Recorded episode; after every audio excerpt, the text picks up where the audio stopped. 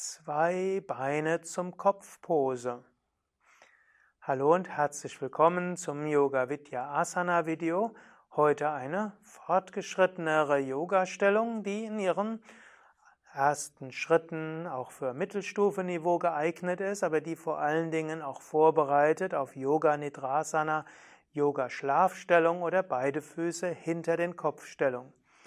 Lisa, Yogalehrerin von Yoga Vidya, wird die Übung vormachen. Ausgangsstellung ist die Rückenlage.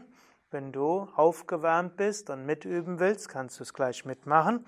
Lege dich also auf den Rücken, atme zwei, dreimal tief ein und aus, dann beuge die Knie,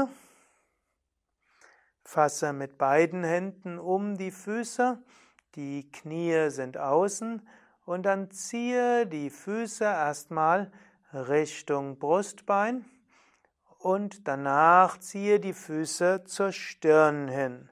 Du kannst aber auch den Kopf heben, kannst entweder die Stirn zu den Füßen geben oder auch den Scheitel zu den Füßen.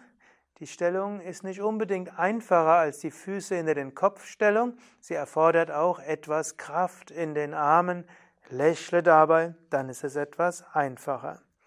Diese zwei Beine zum Kopfhaltung, zwei Füße zur Kopfstell zum Kopfstellung ist eine Übung, um die vorwärtsbeugende Flexibilität stark zu entwickeln. Die Knie sind ja noch hinter dem Rumpf, so sind die Beine noch stärker gebeugt als in der, als in der Stellung des Kindes. Es ist auch eine leichte Abduktion und natürlich auch leicht muss auch die Brust- und Halswirbelsäule dabei mitwirken. Es werden dabei verschiedenste Bänder und Muskeln gedehnt. Es ist eine schöne Übung auch für die tiefen Bauchorgane, die sanft massiert werden und dadurch auch eine sanfte Stimulation erfahren. Wenn du das eine Weile geübt hast, könntest du jetzt entweder fortfahren mit Yoga Nidrasana oder mit anderen Asanas, die du als nächstes machen wolltest.